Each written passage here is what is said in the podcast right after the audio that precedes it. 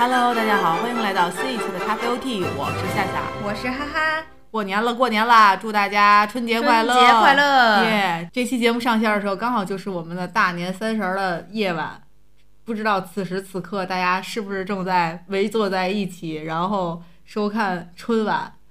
然而，今天我们这一期节目也是刚好跟春晚有关，我们打算和大家分享一部电影。这个电影的名字叫《一场很（括弧）没有必要的春晚》，所以它到底是有没有必要呢？我觉得看过的人应该刚好也是有可能是有一个判断的，就不一定大家都觉得它有必要，也不一定大家都觉得它没必要。那这部电影呢，就非常有意思，我觉得是我这辈子看过。最扯的电影，它怎么能称作为电影的那种感觉？对，但是我个人还是觉得挺喜欢的，就是相对来说。那首先啊，我们先不聊电影，我们先聊聊春晚。嗯，那春晚你觉得对于你来说是有什么意义呢？春晚对我来说没有任何意义，这是真的，因为我感觉就是没有春晚，我不看它好像对我也没什么影响。但是呢，就反正在家里的时候，确实每一年。就不管你看不看电视，肯定是打开的。然后我记得印象最深刻的时候是有一年春晚，就是还是小沈阳那期，就是不差钱儿的那个阶段，那是我觉得春晚对我来说最有意思的一年的春晚。然后在此之后之前的时候，是会有那些就像赵丽蓉呀、赵本山呀，还有高秀敏那时候他们的那些小品，我觉得也挺有意思的。但是那时候就。我都是后后面，就比如说像赵丽蓉的那些小品，就是在其他的节目，就是春晚过后，你才会觉得就是好看呀，或怎么样。但真正觉得春晚特有意思的就是小沈阳那一届，然后在此之后，你就会觉得春晚好像就是就你感觉对于上春晚的人来说，春晚很重要。就他们感觉自己上了春晚就觉得很不一样那种感觉哈，就跟跟歌手能在鸟巢开演唱会一样。对，就是那种很重大的。是的，但是对于我作为一个观众来说，好像嗯没有什么特别大的影响。但是呢，我还发现自己有一个特点，就比如说每年的大年三十的时候，就是演春晚的时候，你都是看不了的。就是你对于，就特别是你比如说像那个不差不差钱那期，虽然我也。感觉非常非常好笑哈，都是我后来补的时候才觉得，哎呀，超好笑，就是觉得这个春晚好有意思。但是在此，就是他正在直播的时候，你肯定就是，比如家里在忙什么，或者你就出去玩去了，或者怎么样，就你没有说专注的在那儿看这春晚或怎么样，那那种状态是其实是没有的。然后再在这后面的话，我就觉得春晚的就得需要你去补。就是比如说那个第二天就拜完年了，然后呢就没事儿自己拿现在就不有短就是视频各个平台不也有那种回放嘛，哎就看一下，但其实也看不完，但是就感觉好像又得看一看，就没有什么特别大的意义，但又感觉得需要看，就是你得知道什么，特别是长大之后，每年的春晚都会上热搜嘛，就各种各种那个什么这个节目啊，那人穿什么呀，然后怎么怎么样。然后你就会觉得，其实就是各种的话题在里面就会产生。嗯，比如说我现在印象有几个比较深刻的，就是当年，呃，比如说猿辅导在这个春晚上就是大大做广告那种感觉，我就觉得，呃，春晚现在都变成这样了吗？那或者你在线教育都已经能到这种程度了吗？然后第二年就双减政策其实就来了，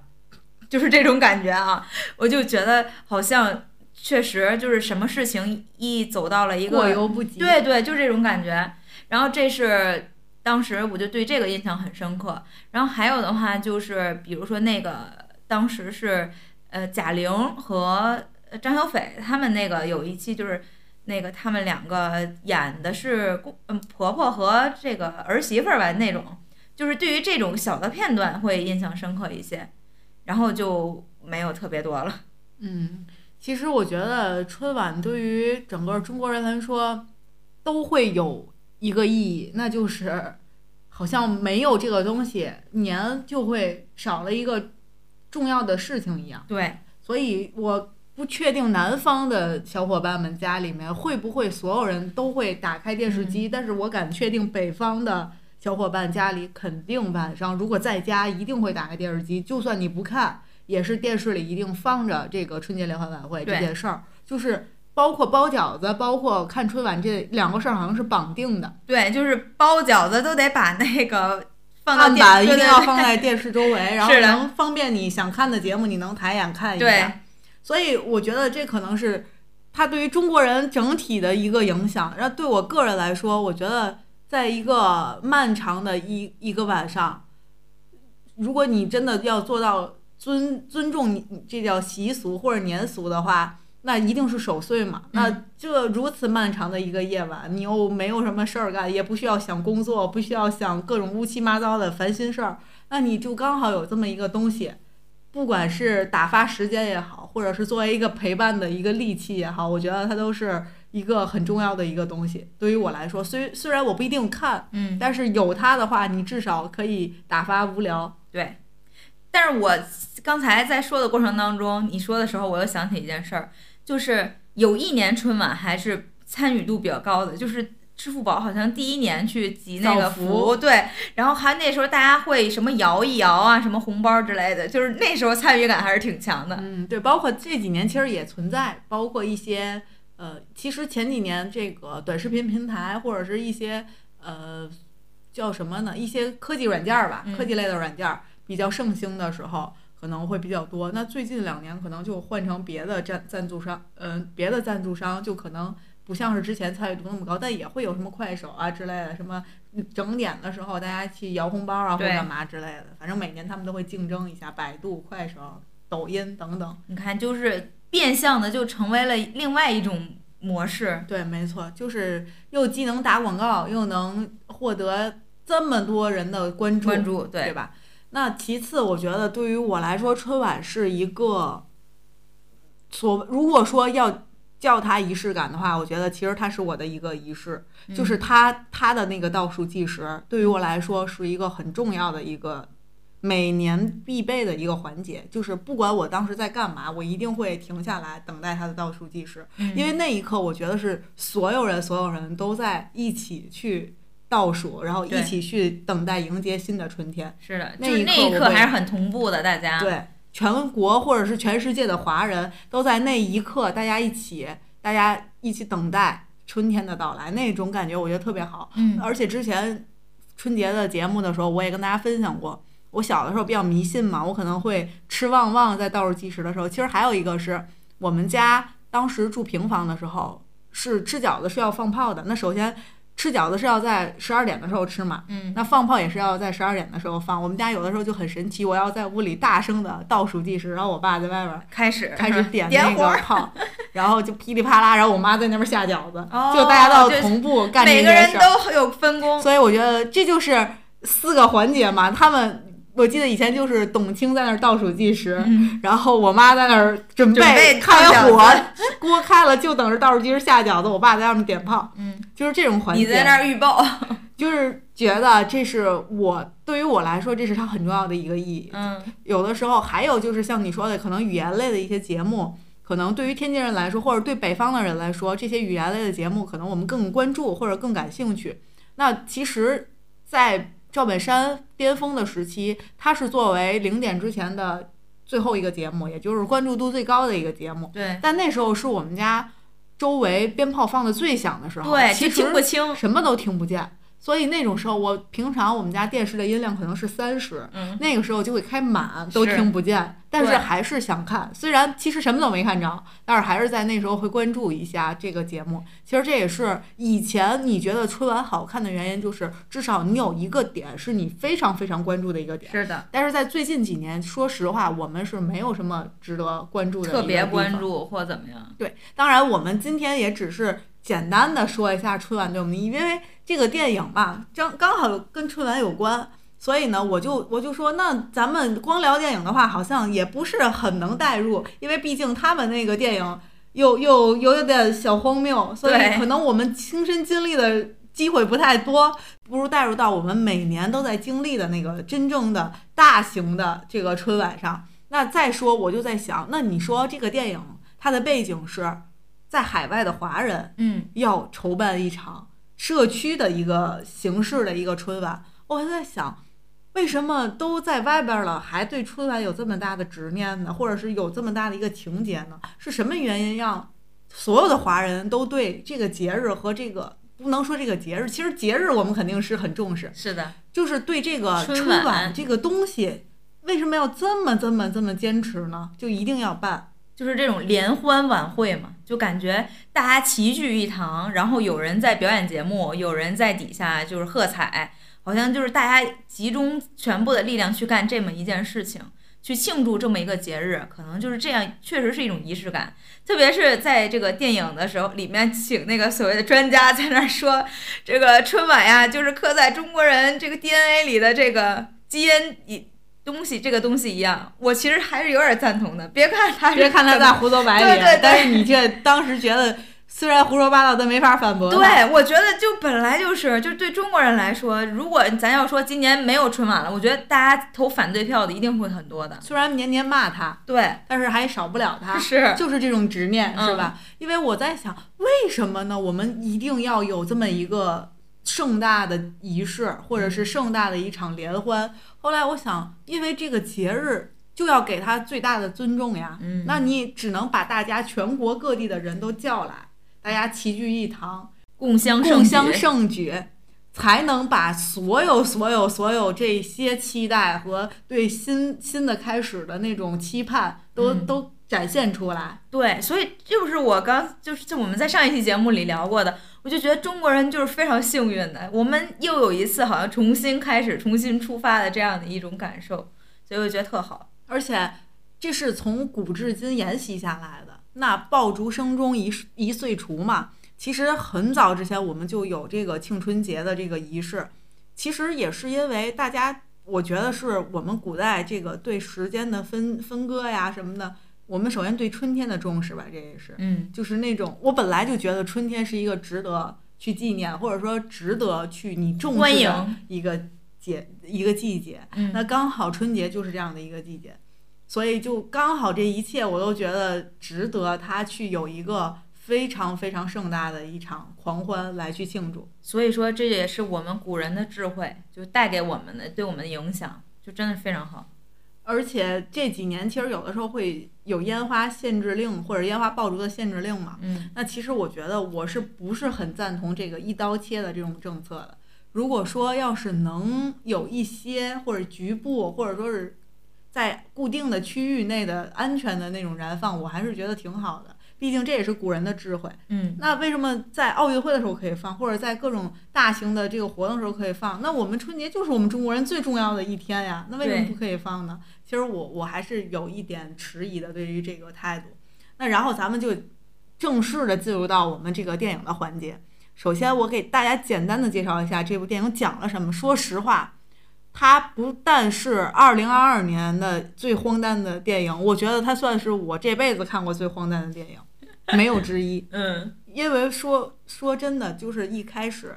嗯，前十分钟我都不知道他在讲什么，我不明白他在干什么我刚开始真的以为是纪录片儿，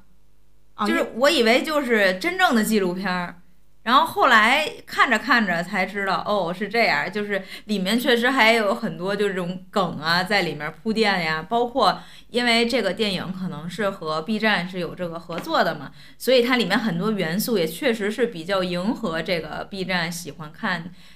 B 站的这个这类人群吧，我觉得特有意思。那简单来说，这这个电影讲了什么呢？就刚才提到的，在海外的这个华人，大家因为思乡，或者说因为对春晚有情节，所以决定就有一个这个算是一个社团，嗯华人的社团，他们决定要筹办一个他们自己的春节晚会。那然后就是经历了各种的辛酸也好，或者是碰到了各种困难，但是他们不惧困难，最后最终还是成功的举办了这么一场春晚，甚至还请到了赞助，然后有这个很多的节目啊，各类的有京剧，有魔术，对有歌舞，所以就是你能想到的春节晚会上会有的，它都有。它不但拉来了赞助，而且它还有导演，对，然后包括还是在有这种观众抽奖啊什么的，就各种吧，你能想到的这个都能有。嗯所以还是非常非常盛大的一场这个晚会。不过他并没有那么成功，我觉得所谓的，要不然他也不不会就名字起的那么让你让你迟疑，说哎这个名字到底什么意思？对，它到底有必要还是没必要？对。那然后咱们就来聊一下这个电影的这个荒谬的地方。你能接受他这个荒谬吗？我能接受，而且我觉得特逗，我觉得超有意思。你是不是就一直？其实我觉得哈就是笑点低。对，我可不是笑点低，我觉得笑点低的笑点可真是太低了。我看见他在那笑，我我都能想到，就是就是第一次他摔倒，就是笑到那个椅子翻的时候，我真的是笑死了。哎呦，特好笑。其实我也是觉得我是能接受这部电影的这个荒谬的感感觉的。虽然说，嗯，很多人我觉得他的评价应该会非常极端，喜欢的人就觉得太牛了，怎么可以这么扯，这么好笑？不喜欢的人觉得这是什么，在讲什么，他在干什么？就这种两种极端。那刚好我们俩都觉得还不错。那然后我就想说，关于这个荒谬的地方，你有印象的地方？是哪些？你能还分享得出来吗？我觉得从他们的名字开始我就想笑了，因为刚开始的时候我就觉得，因为我刚才也跟大家分享嘛，我我以为是一个真正的纪录片儿，所以我就觉得这还挺那什么的，就是就是这些就是这些人他们还挺有想法，然后想去一起去做件事情。然后当介绍这些人名儿的时候，我就有一点那什么了，你知道吧？就是刚开始在那个贾欣欣这个。女生出现的时候，我还没觉得这名儿是有什么谐音梗，什么假惺惺。然后当那个肖点滴出现的时候，他说你们可以叫我潇潇，叫我点点，叫我滴滴。然后我就想，哎，笑点滴，笑点滴，我才想到，哦，他是笑点滴吗？然后再往后就是还有这个叫什么钱木有，就是没有钱。然后还有后面那个。就找找地方的那个人叫赵捕捉，他说什么勤能捕捉，就找不着，就是。然后后来最搞笑的是那个，就是刚开始第一任导演，这个导演的名字竟然叫不见了，确实他就就是不见了呀。然后后来竟然他还出现在了那个就翻垃圾桶，然后还说那个谁孩子那首诗什么的，我就觉得就超搞笑。对，但你没注意，其实最开始。这个那个那个博士的名字，教师那个博士就是在胡说八道，对，那个胡逼说。其实说实话，他那个一开始这个博士在那儿一本正经胡说八道的时候，都把我唬住了。我也是，他我什么时候开始迟疑说他在胡说八道？是他刚开始说的我都没问题。他说李白说了首诗，我都甚至以为李白真的写过这首诗，我还可以跟大家分享一下。情节是什么呢？他就说，连从古至今，我们中国人就对春节就有执念，就类似这种话啊。然后说，从古代就有这么一首诗，就说中国人就得做做春做春晚这件事儿。嗯。然后他的是个藏头诗还是？那藏头写那个，你就能看见这个藏头的这个前面这几个字连起来就是有华人就会有春晚。嗯。然后说是李白写的。我当时特别想倒回去，然后重新看一下李白到底写了首什么诗。我想李白太神了，不会吧？结果穿越回去。就在我最迟疑的时候，忽然鲁迅先生的脸就出来了。鲁迅的先生的那个经典的那个那个画像下边写着“春晚是刻在每个人基因里的东西”。我当时想，鲁迅先生说我没说过。对对对，就是这个。而且你还注，我还注意到了一个点，就是那个博士胡必硕，然后他的 title 是。历史学家、生物学家、物理学家、社会学家、人类行为观察学家、互联网知名情感博主，就莫名其妙。你知道这些 title 让我想起来另外一个人，谁？就是大兵。哦，记得就有一阵儿，就是他也上热搜，就是因为他咔一长串的 title，然后怎么样的，我就觉得特搞笑。嗯，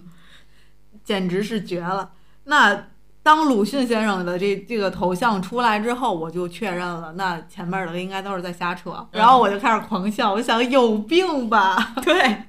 然后他就开始扯基因学，他说基因什么什么，根据什么什么基因学，所以中国人就是基因里就要就要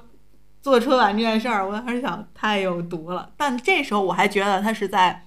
低级的搞笑，因为毕竟谐音梗嘛，那连李诞都说谐音梗要扣钱，我还想，那这些谐音梗就。哎呀，行吧，但是也挺好笑，但我觉得就 so so，就觉得一般，就就那种感觉，你就会评判他。但我万万没想到，他后面就是一个环扣一个环，就他和平常的喜剧最大的不同，我个人觉得是，他是需要你思考。到后期，你越看越有意思，你越看越有意思，你你再往前倒，你才发现它是一环套一环，一环套一环，每一个出现的点它都没白出现，并没有一个梗是白抛出来的。对，但是有一些喜剧，它是在隔是隔着你，嗯在你的挠痒痒对，它就是强迫让你笑，但其实你笑完就过了，对没有思考。包括有一些哭的电视也是，他就是强迫让你哭，拿亲情给你打这种直直接给，给完你就哭，哭完你完全没有感觉，就那种感觉。很低级，但他不是，我以为他是很低级的，但越看越有意思，嗯这是我对他的一个评价，我觉得真不错。而且我觉得，就每一个人物的名字，就把这个人就是立住了这个人设。我觉得他每个人就演的，你或因为你最开始你以为这是真实的，后来你就觉得哦，这是这些都是演员，你就觉得他们每个人物的那个特点呀、那个特征，然后包括他做一些事情那个行为，就他们在那儿开会那个敷衍劲儿，然后那个怎么怎么地的，哎呀，你就觉得好真实。对，而且包括他的这个，因为他是伪纪录片儿嘛，所以它有些镜头其实是模仿像手机录的呀，或者说是像临时偷拍的呀、抓拍的呀那种感觉，它的抖动感呀，那种不真实、不清楚的感觉，就感觉像是朋友拍了偷拍了一段儿开会的情节，然后发给你了一样，就，那种大家敷衍的态度呀、不屑的态度，或者应付的那种感觉，嗯，就完全就是生活里的人物，是，而且长相也真的是什么样的都有。对。就什么情况、什么奇葩都有，你觉得就是生活。我刚开始看见那个黑脸那人出现的时候，我都以为是我这个怎么看错了呢？掏煤球了，啊，我这看就看了一下，这怎么还把脸涂黑了呢？对，还一个大红脸，啊一个大黑脸，对，所以说就真的这是第一个我我们都觉得很荒谬的地方，就是一开始嗯那个博士出来，包括这名字一出来，你觉得已经开始有点荒谬。对，然后还有然后接着往后就更荒谬了呀，就采访问大家什么，就是那个你你看春晚吗？什么之类的，最后对着个狗问好几遍，你看春晚吗？我当时我就在想啊，你们没事儿吧？就是问了好几遍还，就问人的话，人家还就好像挺正经的哈，就因为之前就央视不是有一个也是街头街头采访，就说你幸福吗什么的，我幸福，那个我幸福。对我幸福。这个是问一条狗，你看春晚吗？你看春晚吗？哎呦，我就觉得简直了。我印象很深的就是再后来他们开始做海报嘛，真的是绝了。嗯就他们前期这个交给这个交给前木友去做这个宣传、做这个海报的时候，前期是很正常的，或者说是很现实的，会出现没有钱，然后人家设计不给你好好设计，说你没有钱你还来设计，你有病，就这种这种争斗就像是很日常的。结果到他们开会去去说这个海报的时候。当这个第一张海报出来，我还没什么感觉，第二张我就开始笑喷了。嗯因为他们的要求是，首先春晚要有红色的元素，嗯其次呢，因为是虎年，二二年是虎年，所以一定要有虎。嗯然后第三呢是还得还得喜庆还是干嘛的，反正就是啊字儿要大还得。后来呢，这个就掉出来一张武松打虎把老虎打死的那个画画的一个海报在上面，当时我就想有病吧，老虎虎年你把虎打死了，这也太不吉利了了，太气人了。我想真是，但他哦，对他们的要求是还得有典故，嗯这典故就是武松打打虎，你说多缺德，然后他们就说这不行，然后后面直接更拿出来一张更牛的。当时我真的，我我我我觉得我要是跟好多人一块儿看，我就能打滚儿的笑，嗯笑喷。因为他拿出了一张神奇的海报，海报上面画了胖虎，对，他说这也是典故，典故就是胖虎，就是胖虎，然后当时他们还有一个要求是要很骚的一张，不知道怎么想说要很骚的一张海报，就是这个海报画的一定要骚，所以包括到后面那个采访的时候，就是街头采访，后面就有一张那个这种广告广告牌，就是那个胖虎，所以然后上面还写着“逢虎年办虎事，虎头虎脑过大年上面就简直各种因素都具体，红色的，”。对，然后春节的春字儿巨大，上面写着简直骚的不像话。就为了迎合他说的那个要求，要骚一点儿的，所以就真的太无语了。这个海报，那你以为到这儿这海报这事儿就了了吗？并没有。其实后续他们最大的赞助商就是因为看了这个画，对，所以才来当赞助的，哎所以我就觉得太妙了。它嗯并不是到这儿这个抛出来的这个梗就完了，它每一环都在接着每一环。是环环相扣。包括你看这个前母友，嗯，他立的人设就是没有钱，然后比较抠，然后比较占便宜嘛。后续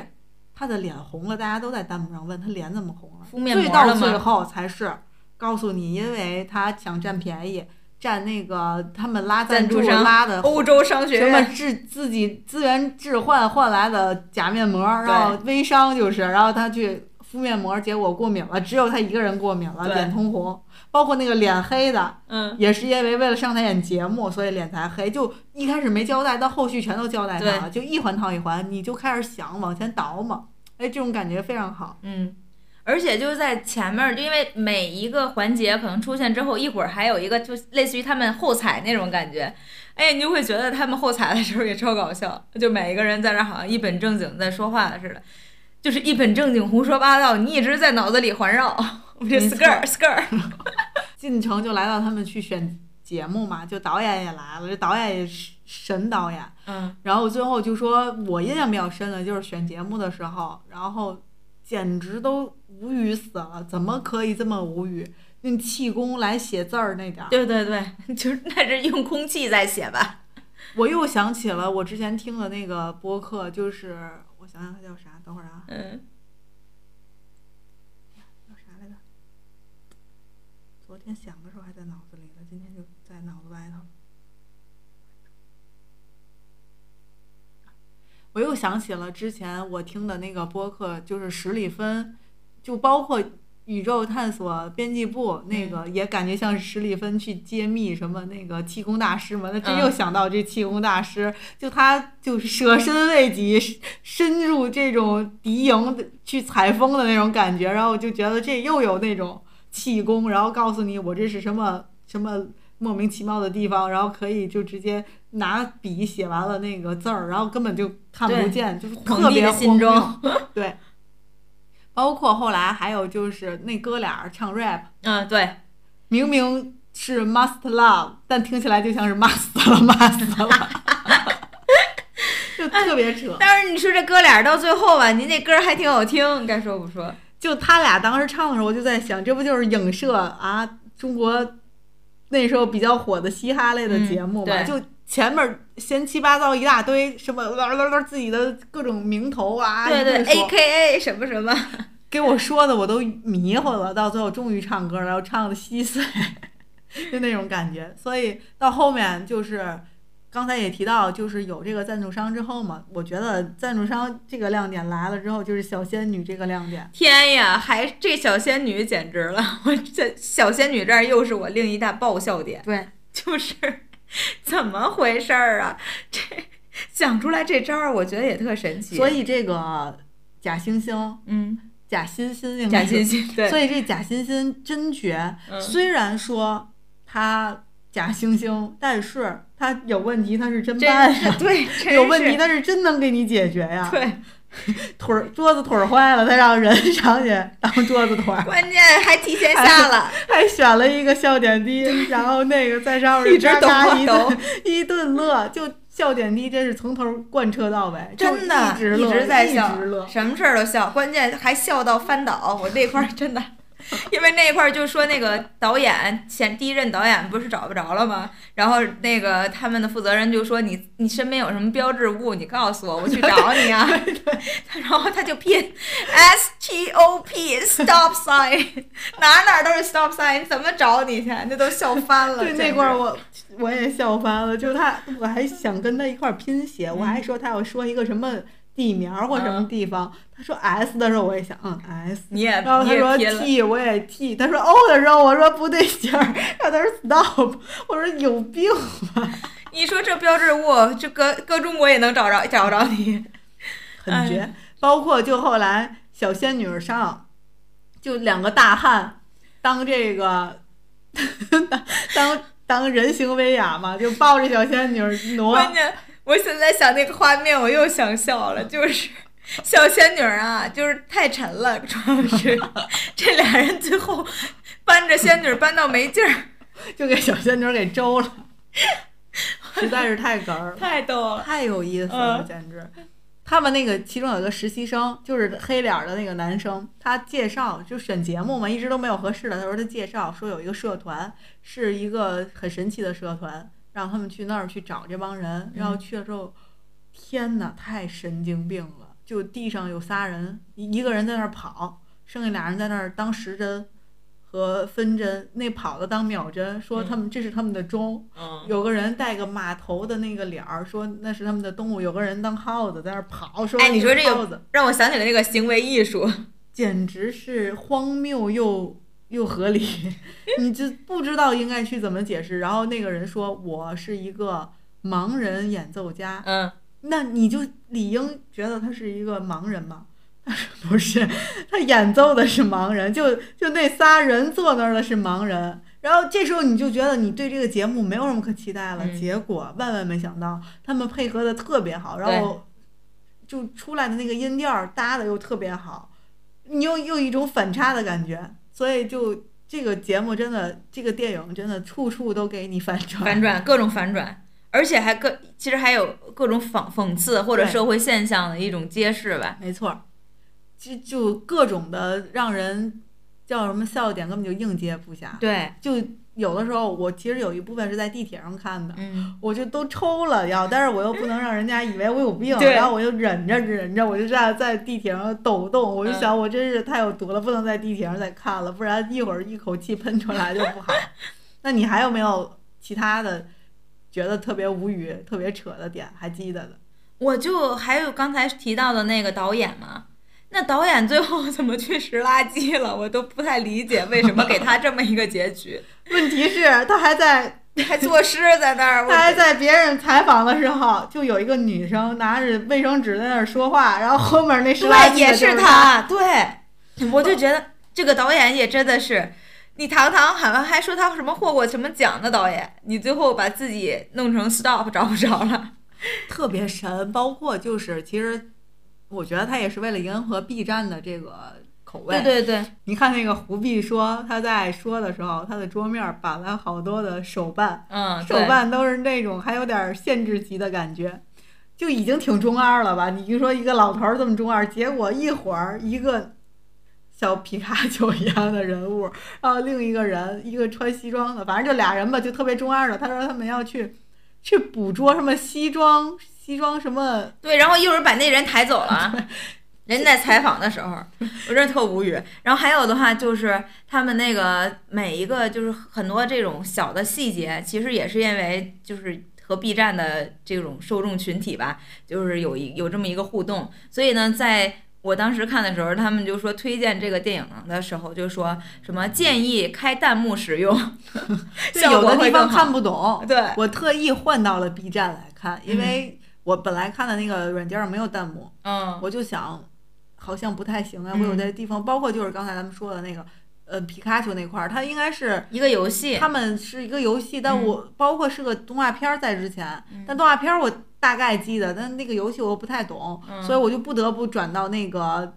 B 站上看看弹幕幕是怎么给我解释的。大概其实那时候看的时候还知道，现在你看我又忘了，因为确实没玩过这个游戏。嗯总之就是他们俩去把那个穿西装的人都给打倒了，都扛走了，最后把主持人都给打倒扛走了。哎，对，然后还有的就是到后面的时候，他们不是主持嘛，必须得找会说英文的，就是感觉那样才是 international 特别正规。最人家中后把那个英文双译呢，对对对，然后就把那个 rapper 他俩又给请来了嘛，然后告诉他俩一定要穿最正式、最正式的衣服，然后哥俩穿的那是啥呀？戴着小假发就来了。对，然后各种的，你就觉得他俩各种的在那儿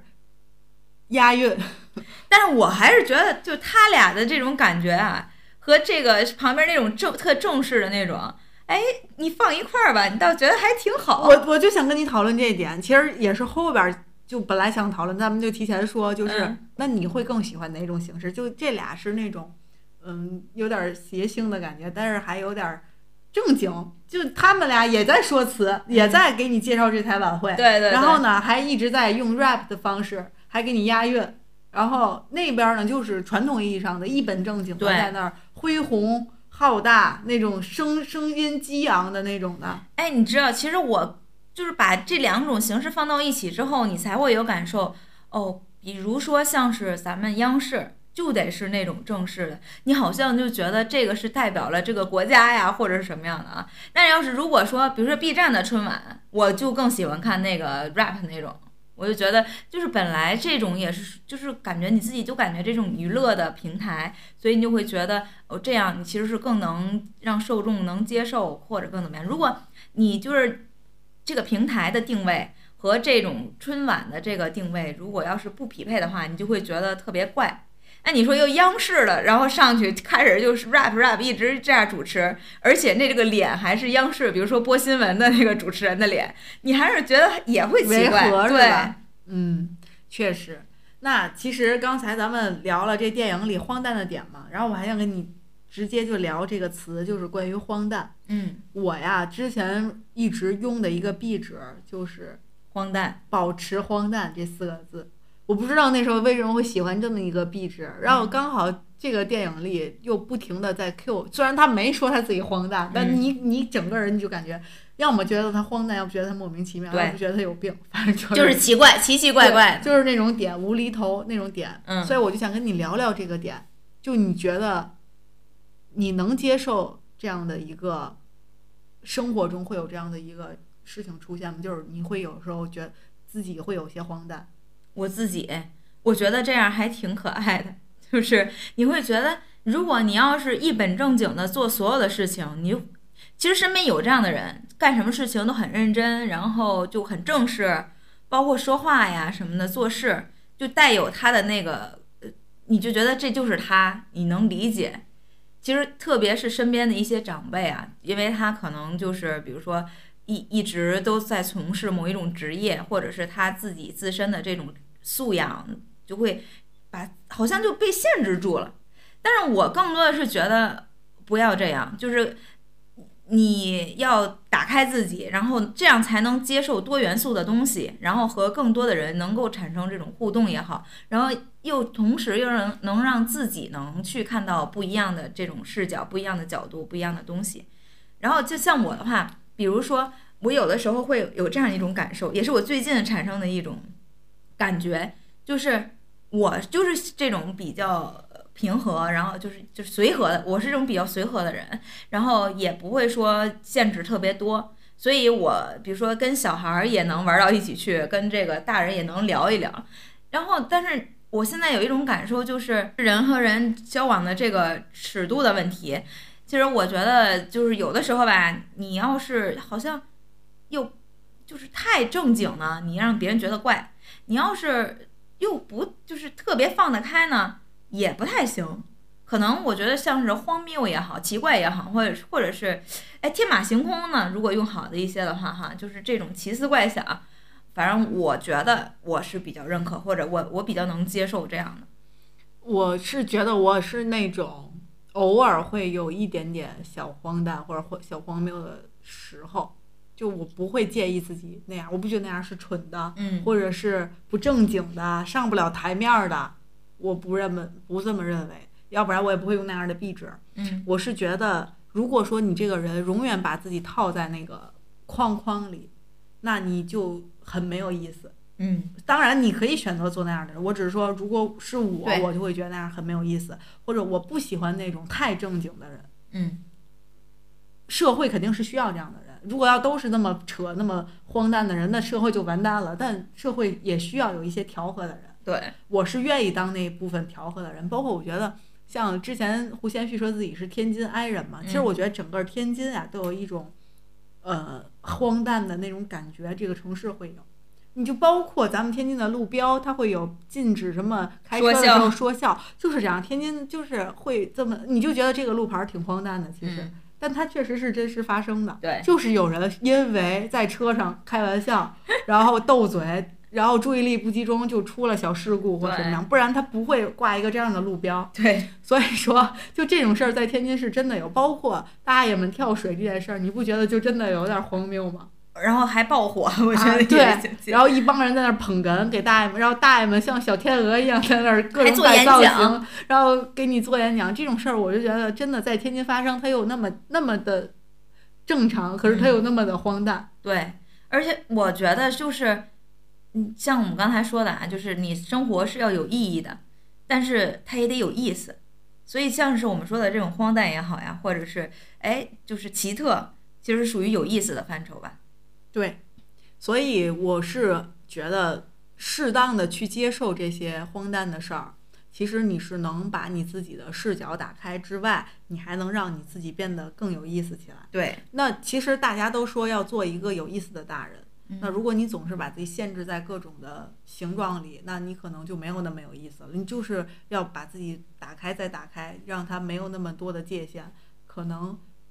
才会能突破一些或尝试出来一些新的东西，而且能拉近与别人的距离。对，这也是一种社交手段。其实我觉得，在天津来说，很多人就凭借他自己掉这话不让人掉地下这件事儿，就能拉近跟很多陌生人的距离。是。而且我为什么会长大以后会有这种感受啊？就是因为身边的一些长辈，你真的能从他的身上感觉到他的那种威严啊、重金微坐那种感觉。然后你有的时候你你就觉得，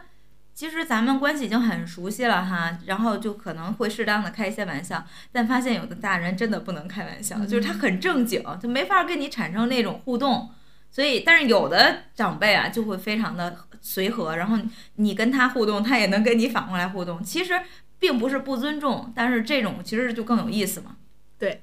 以上就是咱们简单的提到两个点，一个是关于电影当中荒谬的点，一个是我们理解的荒谬和，我们荒谬的一个接受的一个程度。那之后呢，咱们再讨论一个关于电影的事情，就是简单的讨论一下电影当中的人物的一些设计。除了像有名有姓的这些人，什么笑点低，什么忽必说，然后还有什么钱钱穆穆佑之外，其实他录彩的那些人，我觉得也很有意思。我嗯记忆最深刻就是那个装叉的人，嗯，啊你记得吗？你说一下，我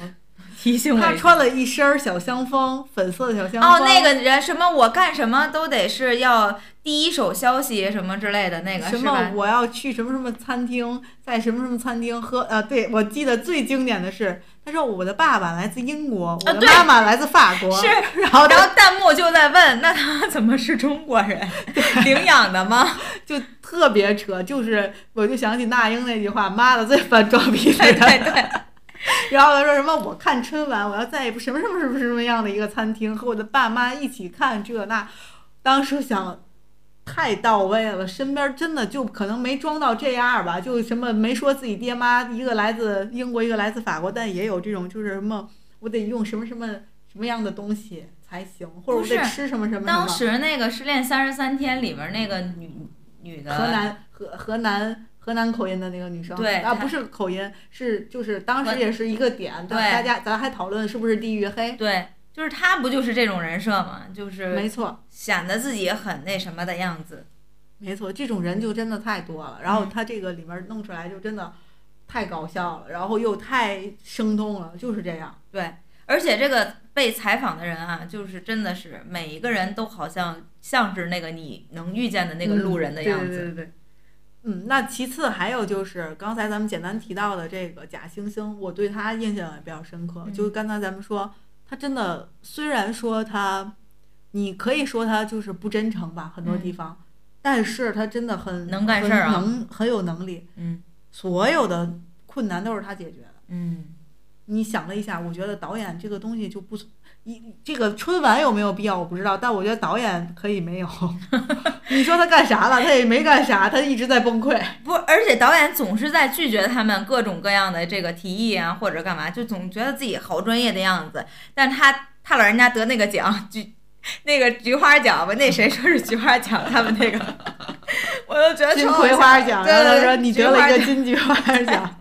花 奖就是这种，这种点简直就是破梗，全都是喜欢的梗。我跟你说，我本来我觉得我之前看过最最没有营养、最扯的就是什么王冕之前那段脱口秀，他说嗯老板，呃，什么。辣子鸡不要子鸡，当时我真的我都要笑抽了。然后我现在这个电影已经超过那个，对啊，就是这种，你就觉得说的什么玩意儿，但是你又觉得好好笑，嗯，什么说的妈呀，再来一个，对对对，真的是，我就全程都在那儿，就是每一个点都有我笑的点，我就是笑点低粉我低了。可当时其实我还有点迟疑，我心想你不会嫌弃他吧？就我一边看一边想，他不会觉得这太低能了吧？没有，并没有。我跟他们在一起，我跟你说，我当时都觉得那个他选的那就是赞助商的那个、呃、小仙女儿啊，我说这这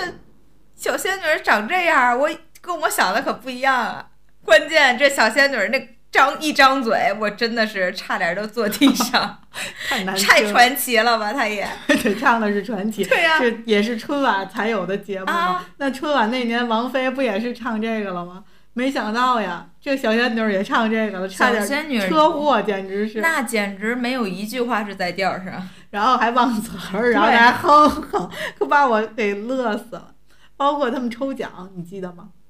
我以为这个给了一张买房的八十块钱代金券已经够损的了，结果万万没想到给了你一个什么一个月的什么后厨体验。免费体验券就是让你去后厨帮厨一个月，吓得没有一个人上来领奖，然后那个人就明明中奖了没上来领奖，结果还被假惺惺薅走对就是去演节那去弹小仙女儿。太逗，后后续还有他的后采，我就觉得超搞笑。哦，还有那个人，就是他们里面的那个一开始黑脸的那个，他叫工具人，就是工具人。我就觉得每一个谐音梗都恰到好处，嗯然后都交代清楚了他的人物的特点和人设。是那说完了这帮人啊，然后咱们还是关于晚会进行一个小小的一个讨论。嗯就你印象深刻的一种类型，其实像我举的例子，比如说公司的年会，你肯定参加过，你还盛装出席，嗯我记得是吧？包括学校迎新晚会，你肯定也参加过。包括我当时一说晚会，我第一反应是想到了李雪琴他们在《桃花坞》里策划的那场，明明是在夏天，嗯，却非要无中生春春，无中生春，对对，就活活的非要过一个春晚，嗯，就那种，你你会有没有就是你印象比较深刻的一个晚会？我我喜欢的哪种类型啊对对对，我其实就是喜欢像李雪琴他们那样的，是因为当然了，我我现在对于任何晚会的一个态度就是你不需要我去表演，因为一旦涉及到你上去表演了吧，你就会紧张，然后你可能就没有办法就是在那儿享受这个整个晚会了。但是如果不需要我表演的情况下，我就喜欢这种轻松愉快的这种氛围，也不需要谁上去怎么的还展示一下你的风采，不需要，就是大家这种就是每个人自发出的节目呀，或者是干嘛有歌有舞，然后大家还有欢有有有欢有笑的哈，我觉得这种就很好。然后，但是我最近呢，又参加了一个晚会是，是什么样的呢？就是他们商场和社区联合举办的这样一个晚会，然后就是他们孩子们就去参加表演去了。我跟你说，我真的是从通过他们上去表演，看到了孩子身上的那个勇气啊。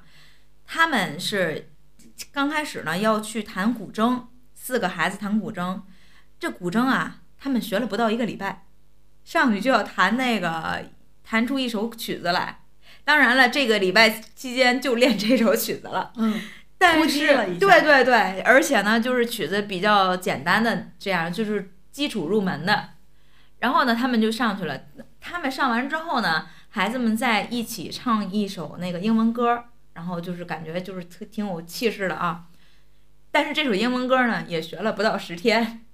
就整个啊，就是可能台词就是歌词都没有特别记下来的时候，孩子们就特勇敢，因为他们可能也是习惯了这样上台表演的这种形式啊，真的就上去就是那么唱，然后特别大声，然后有不记台词的，我因为我在下面看着他们，有的就动嘴型，你知道吗？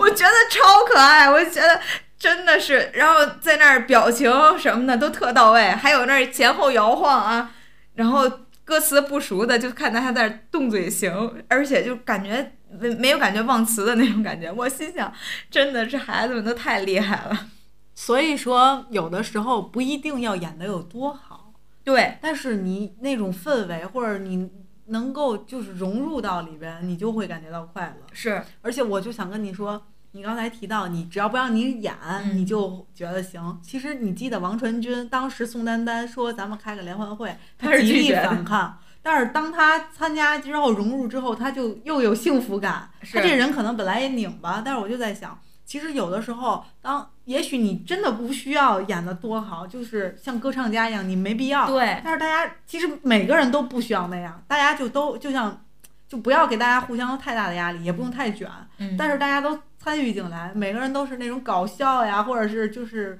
很很亲民的那种感觉，反而可能这个舞台的效果，或者是这台晚会的效果。会比那种正正经经，对，就是一个接一个的，然后有固定的时间，然后那种规规矩矩的，比那个要效果要好得多。是的，就是大家都能融入进进去，还是挺好的。就比如说，没让你特别准备，但是呢，临时 Q 你就上去做一个小的互动啊，或者是唱一首歌什么的，我觉得那种氛围会更好一些。嗯，确实。而且通过这个电影也好啊，还有就是我就是通过孩子们的这这种。真的上去就直接表演的这种方式啊，我就是越来越能理解。之前有一句话叫“这个世界就是一个草台班子”，你知道吗？就这种感受，就是只要你先干起来，你别管他干的效果怎么样，或者就是你到真的能不能有一些别样的这个精彩啊，你就去做就好了，你只管去做，你就会觉得有收获。没错，我特别认同你说的。而且本来这就是一个喜庆的活动，如果你把包袱都背在身上了，它就不够喜庆了，它就变得严肃起来了，而且压力变大了，就没有那么有意思了。所以我就在想，其实我们的春晚呀，就真正意义上每年三十看的那个春晚，嗯，好像越来越形式大于内容了。对，所以导致大家对它越来越不喜欢了。是。我我在想，他们到底在追求什么呢？我我觉得他越来越不亲民了，越来越不接地气了，而且就是教育意义太多了，总是在说教你。是的，忙碌了一年，好不容易在年三十的晚上看个晚会，他还想说教你。他告诉你，你要热爱国家，嗯，你要感恩父母，你要感恩为你付出的工作人员，什么医护人员，什么航天人，所有的人。然后搞笑的时候也。在告诉你你要干这个干那个，就所有的语言类节目也在告诉你这些。然后他们主持人念稿里也要再说这些。我觉得每一刻除了唱歌的时候，包括唱的歌也都是这些。必须呀，真的是这样。所以就没有那么喜欢他了。其实我在想，没有必要这样。当然，就是在这一天，大家就就和和美美的、搞笑的、开心的、接地气的，大家喜欢什么就演什么。对，就不要搞那些高大上的。然后空的、虚的、飘的、不落地的，还有就是只有赞颂没有讽刺的，嗯，就很多内容现在都不让说了，我就觉得没必要，所以就感觉没有意思。我希望他们能能 get 到这台晚会的意义到底是什么？你到底是为了取悦全国人民，你还是为了去当一个表彰大会？那如果你要是为了标当一个表彰大会，那你就叫。春节表彰会就好了呀，就是的。那你为什么要叫春节联欢晚会呢？所以，我我觉得这是他们这些这几年做这个节目的人应该要反思的一点。就当时赵本山就和宋丹丹他们两个有一个火炬的那个，嗯，就是那个时候，赵本山，我就今我今天正好偶然间看到他当时的一个采访啊，他说这个这个小品太没意思了。要不是他俩演这小品就完了，就是大概是这种感觉啊，这个意思，就是因为你怎么还在这里面还要教育人呀？他提的就是这么一个观点，哎，我觉得说的太好了。没错，就我包括看忘了是哪一届的导演，他说一年就刚才我说那句话，他说一年就到头来就这一天，你还要教育别人，那也太就太无聊了，太烦了，就那种感觉。所以，但是最近我发现他们也没怎么改，这几年还是那样。嗯。不知道今年有没有一些突破，当然也希望他们有所突破吧。我们也表达我们的心声，就我们想看一些有意思的东西，不想被教育。就那些话，我们已经听这一年听了太多了，就希望在这一天我们能真正的放松一下，然后轻轻松松的看一个节目。真的是一个联欢晚会，就是大家都开心。那还有就是想跟你去讨论，其实这个电影你发现没有？他最后最后，他其实也是一个圆满的收场。是的，就同一首歌嘛，就是那种他们觉得他们自己成功了，办的老好了那种感觉，就刚好又跟咱们的春晚的人，就我看弹幕说，嗯，和咱们春晚一样，就是看的人都在骂街，嗯，然后办的人觉得自己好厉害，对，好像干成了一件事情，这件事终于尘埃落定了。所以我觉得这一点也挺讽刺的。所以你说他们是不是草台班子？你说就这几这么几个人，你请的这么几位大将，还还从国内调来的这个导演，导演竟然找不着路了，你说我都觉得好荒谬，真的是。然后还有，嗯，别的然后总说然后。那接下来咱们就再讨论一点，就是我是很少有经历，我觉得咱俩应该都比较少经历，就是其实海外的人如此的想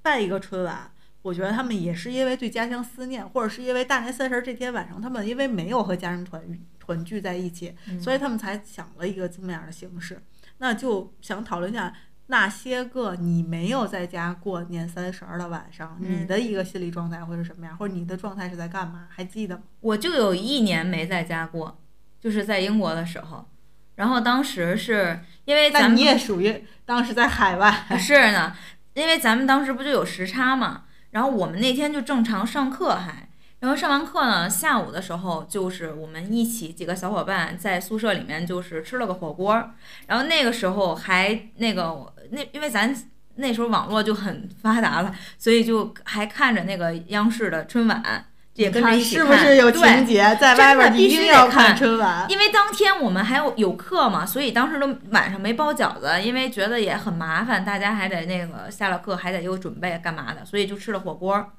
但是要不然的话，这个饺子也得包，包真的是，所以就感觉，嗯，但是那个时候，因为我们有很多人都在一起，所以也没有觉得是很孤单呀，或者怎么样啊。但是你还是觉得是很不一样的，你就会觉得就是比如说春晚，那我更得看了，就感觉这个春晚就那种倒计时啊，或怎么样，哎呀，就对你来说是，对，是这种，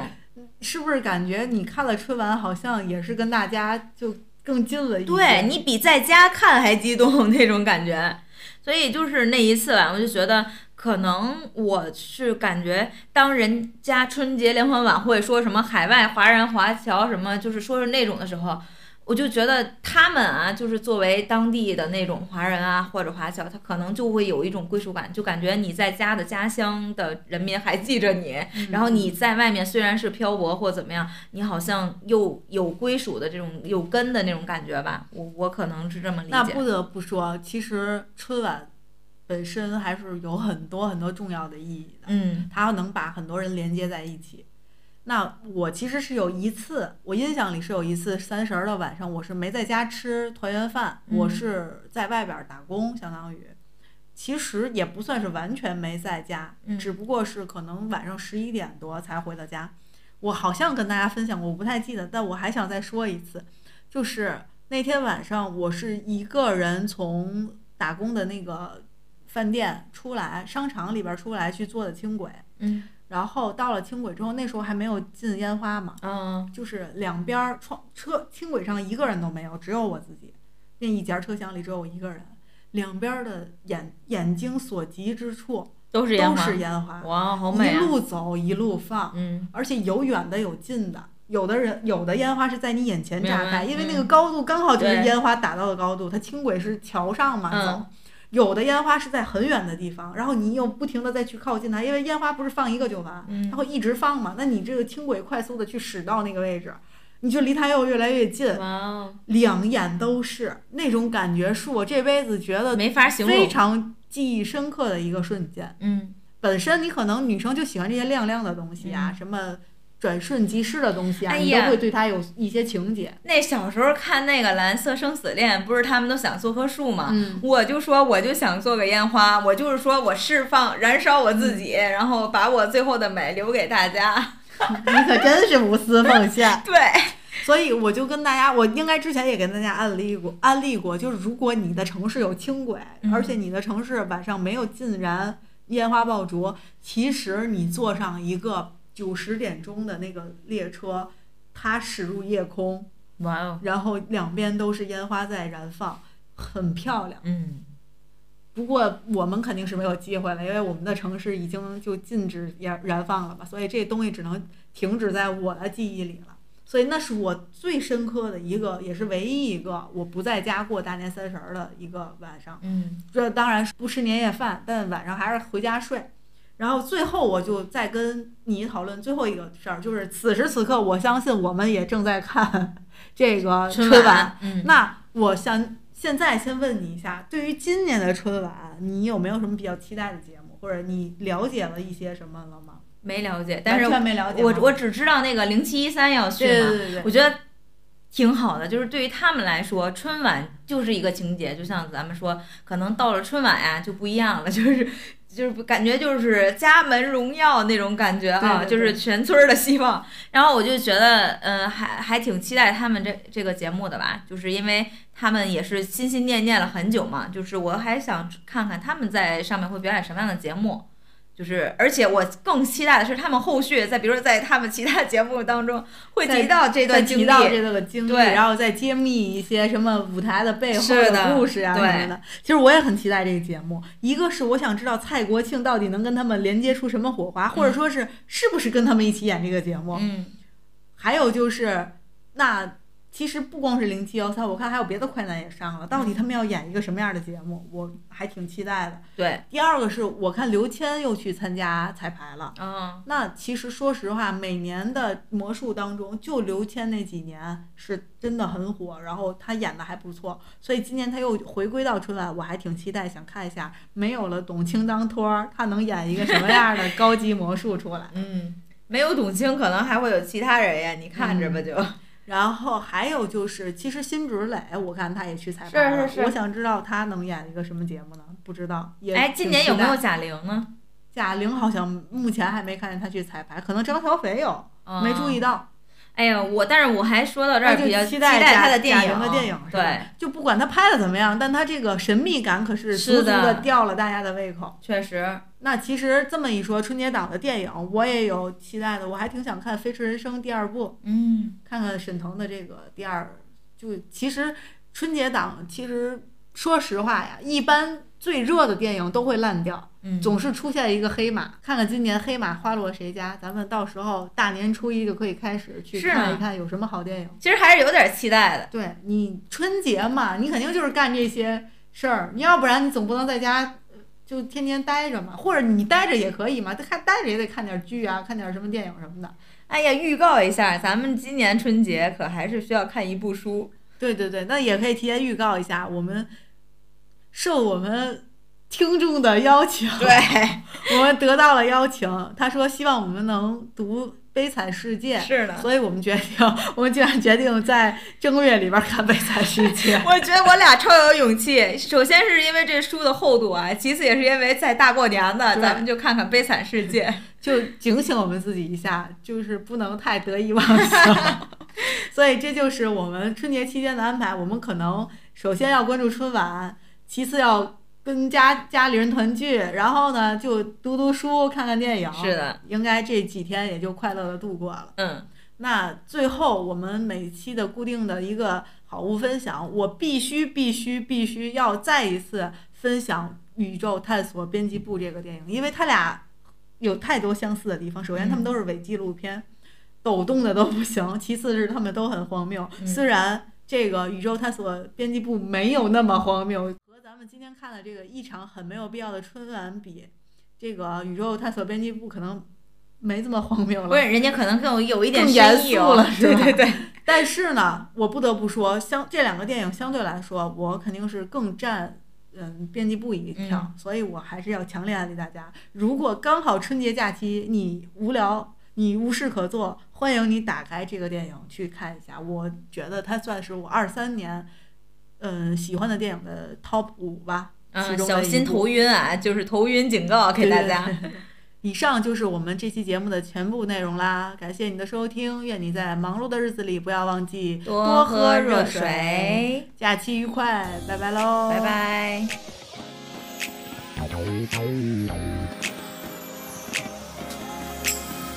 在顺道，在自由的力，